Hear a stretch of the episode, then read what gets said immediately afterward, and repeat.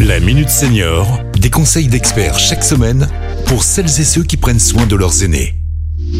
Pierre-Marie Chapon. Bonjour, bonjour à tous. La question des aidants, bien que centrale, est finalement assez peu traitée et peu connue. En vieillissant, on peut avoir besoin d'être accompagné pour faire sa toilette, faire ses courses, s'habiller. Il existe d'ailleurs des services qui vont intervenir à domicile, c'est ce qu'on appelle les aidants professionnels, dont le métier est justement d'accompagner les personnes en perte d'autonomie. C'est notamment le cas des services d'aide à domicile. Et nous y reviendrons d'ailleurs lors d'une prochaine chronique. Mais il y a les autres, les invisibles. Un peu monsieur et madame tout le monde en fait. Dans un couple de retraités, l'un va peut-être plus s'occuper de l'autre au quotidien car il est moins autonome. Ce sont également les enfants qui vont venir régulièrement aider leurs parents ou encore une personne qui vient quotidiennement aider son ami. C'est ce qu'on appelle le proche aidant. Et on estime qu'il y a entre 8 et 11 millions d'aidants de ce type en France, selon l'étude Via Voice au CIRP parue récemment. Et 61% d'entre eux cumulent le fait d'être aidants et salariés ou fonctionnaires. Et c'est très important de s'intéresser aux proches aidants.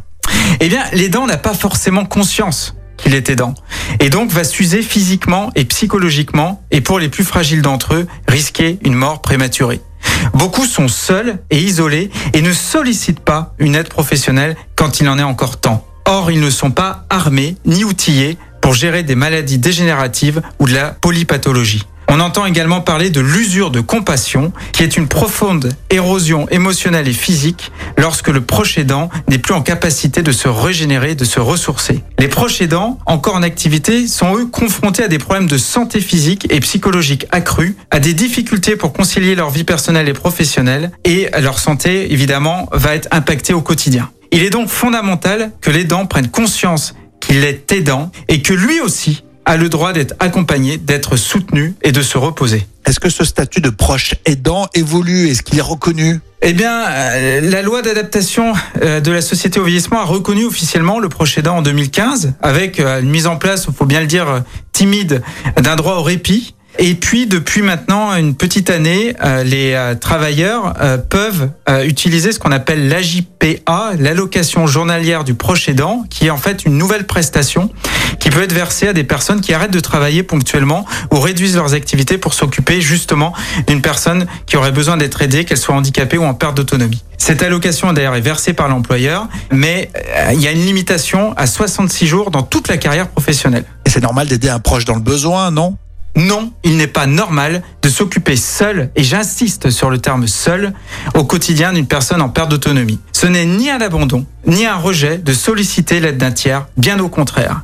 Il est parfois difficile de se sentir comme aidant, car souvent l'accompagnement se fait de manière progressive, en lien avec l'évolution de la maladie ou la perte d'autonomie, sans forcément qu'on en prenne conscience.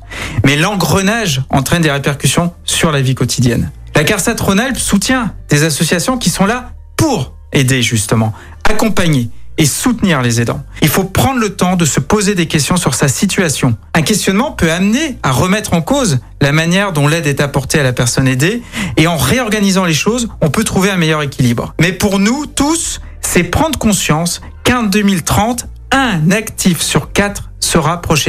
Il faut donc en parler sans tabou dans les entreprises, dans la fonction publique et même en famille. La situation de celles et de ceux qui aident devient une question de société à laquelle il convient de répondre avec écoute et bienveillance. À très bientôt pour un prochain numéro de la Minute Senior.